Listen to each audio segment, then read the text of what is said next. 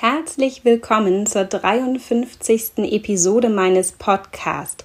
Wie definierst du Erfolg beim Reiten? frage ich dich. Und heute sprechen wir über Erfolg, wie wir erfolgreich sein können, wie sich Erfolg anfühlt und wodurch wir eigentlich wissen, dass wir erfolgreich sind. Ich wünsche dir ganz viel Spaß. Herzlich willkommen zum Sitzkunst-Podcast Reiten mit mehr Bewusstsein, Bewegung und Balance. Steht dir auch manchmal dein Kopf oder Körper im Weg und du weißt, das kann ich besser? Dann ist dieser Podcast genau das Richtige für dich. Denn der Schlüssel für feines Reiten liegt bei dir. Ich bin Julika Valentina, Expertin für Trauma- und neurozentrierte Sitzschulung, weil wir mehr mit in den Sattel nehmen, als wir denken – The mystery is in the history. Ja, früher, früher, da war alles besser oder sollte ich lieber sagen einfacher. Als ich ein Kind war, haben wir Erfolg im Reiten ganz einfach gemessen daran, ob jemand Schritt reitet, Trab reitet oder sogar schon galoppiert, ob er im Trab die Hände loslassen kann oder ob er schon lenken kann. Das war sehr messbar mm, und als Teenager war das irgendwie auch noch einfach, denn damals bin ich noch Turnier geritten und dadurch war so eine Art Erfolg oder Misserfolg sehr leicht definierbar. Und wir haben uns orientiert an der Skala der Ausbildung. Wir haben uns orientiert an Klassen wie E, A, L, M, S. S, das waren ne, die richtig, richtig guten Reiter für uns. Oder wir haben uns auch daran gemessen, wer reitet noch mit Trense, wer darf schon mit Kandare reiten. Und diese ganzen Punkte haben uns irgendwie geholfen, uns so einzusortieren in erfolgreich und nicht erfolgreich. Das war damals relativ einfach. Wenn ich darüber heute so nachdenke, rolle ich innerlich etwas die Augen und sage, ja gut, aber das war mir auch oder ist mir heute viel zu einfach. Denn das sind ja alles äußere Faktoren oder eben auch Bewertungen aus dem Außen. Und ich für mich habe ja aufgehört, Turnier zu reiten, weil tatsächlich ich immer mehr auch gefühlt habe, dass eben das, was der Richter denkt, ob mein Ritt gut oder schlecht war, oft gar nicht zusammenpasst mit meinem eigenen Gefühl.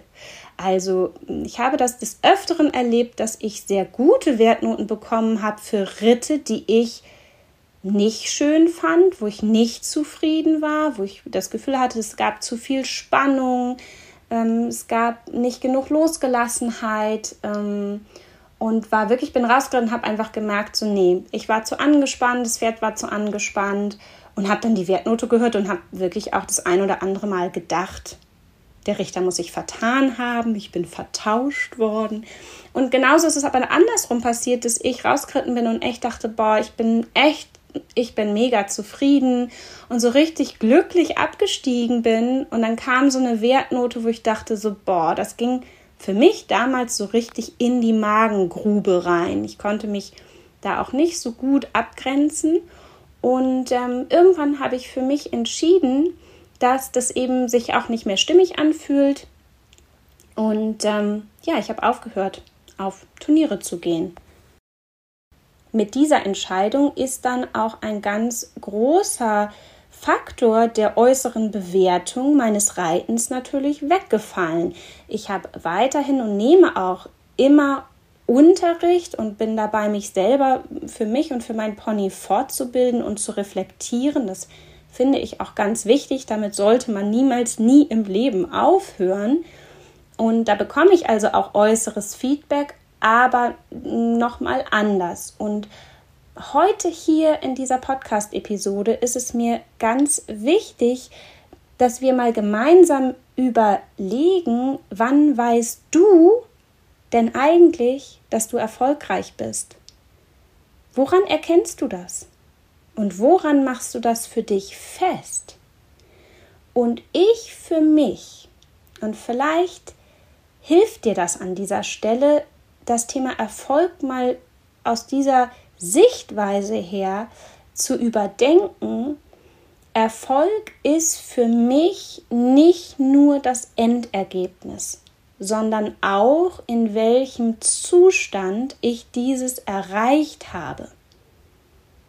Weil was ist denn der Erfolg oder das Ergebnis wert, wenn ich dabei aussehe wie der Tod auf Latschen? Total gestresst bin, ausgemangelt aussehe, keine, keine Vitalität mehr habe, keine Energie mehr habe, schlecht schlafe dann ist vielleicht das Ergebnis am Ende des Tages gut und ich bin da zufrieden, aber der Zustand, in dem ich mental, emotional und körperlich bin, ist nicht so, wie ich es mir wünsche. Und dann könnte man, finde ich, auch sagen, ist der Preis, den ich zahle für den Erfolg, ganz schön groß. Für mich sind also die inneren Faktoren ganz, ganz wichtig. Ich fühle da ganz in mich hinein und schaue, bin ich gelassen? Bin ich ruhig? Bin ich empfangsbereit? Fühlt sich mein Körper vital an? Wie ist meine Atmung und auch wie ist mein Schlaf? Muss ich ganz viel grübeln und mir den Kopf zerbrechen oder kann mein Kopf gelassen sein, leer sein, empfangsbereit für das, was da kommt? sodass dann, wenn der Erfolg sich einstellt, ich eben auch diesen Erfolg richtig fühlen kann. Und im Außen kann ich natürlich gewisse Ziele messen, Erfolge messen, und da ist für mich die nächste Frage, braucht es Ziele, um erfolgreich zu sein? Und was macht Zielsetzung mit uns? Ich mache mir gerne Ziele.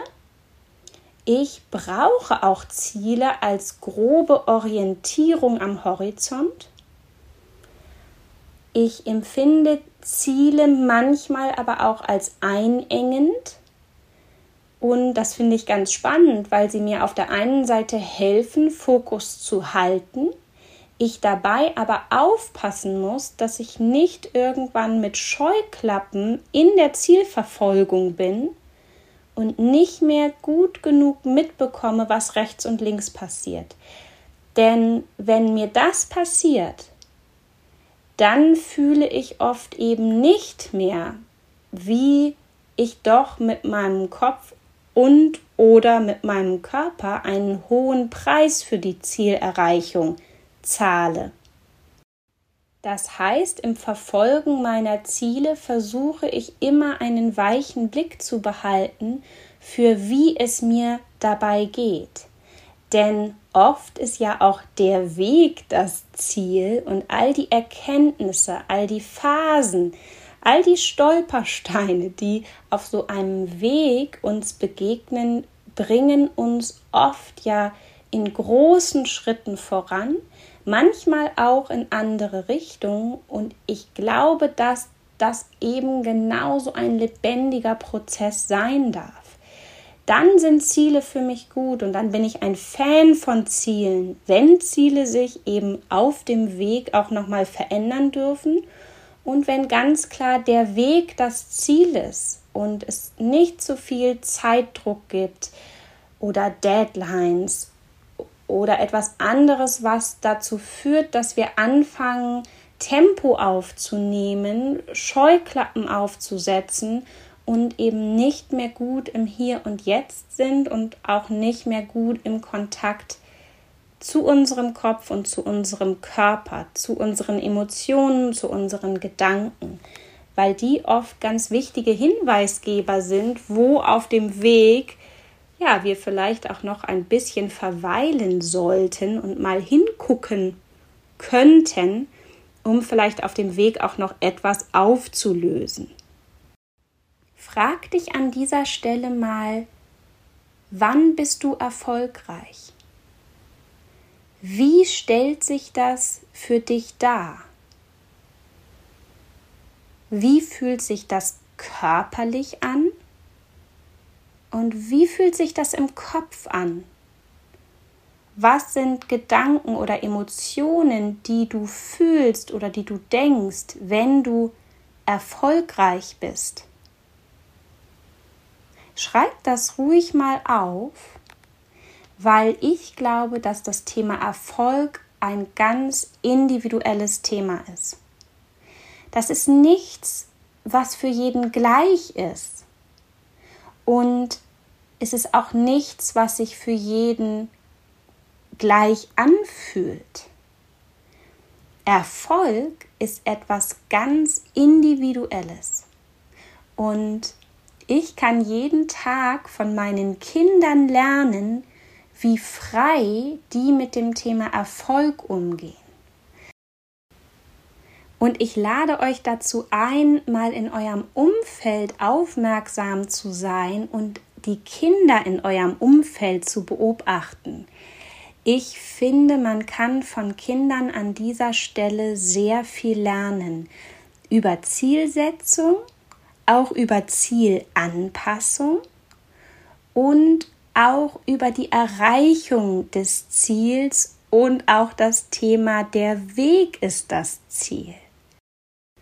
Ich glaube, dass Kinder da noch wunderbar unverbraucht sind und wirklich so ganz ehrlich auf dieses Thema reagieren. Und ich glaube, dass wir Erwachsenen uns da noch mal was abgucken dürfen und das noch mal so in der Purheit auf uns wirken lassen dürfen, wie Kinder mit dem Thema Ziel und Erfolg umgehen.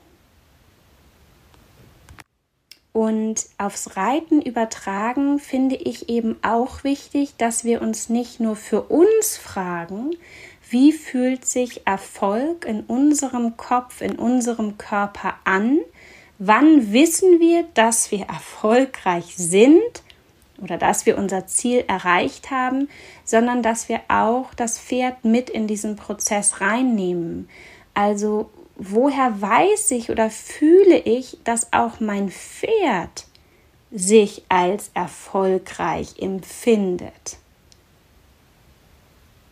Mit dieser kleinen Aufgabe entlasse ich euch aus der heutigen Episode. Ich hoffe, ihr konntet von diesem Thema einige Impulse mitnehmen. Ich wünsche euch ganz viel Spaß mit euren Pferden und bis zum nächsten Mal.